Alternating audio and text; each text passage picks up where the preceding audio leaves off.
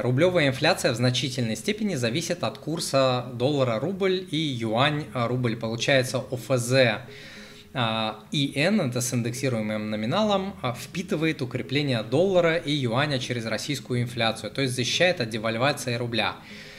А, ну, смотрите, девальвация рубля и инфляция – это немножко разные все-таки вещи. То есть рубль может обвалиться, обесцениться не знаю, на, на, на 70%, а инфляция при этом не будет 70%.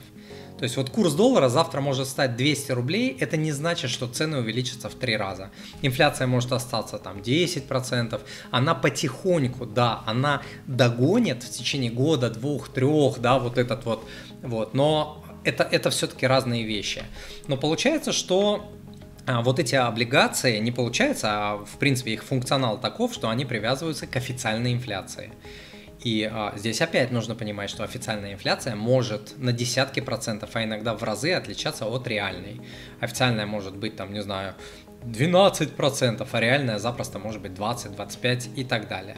Вот. Плюс а, бывают моменты, когда инфляция низкая, и последние годы до определенных событий в России несколько лет была низкая инфляция, и вложив, вложившись в такие облигации, вы бы теряли кучу а, денег.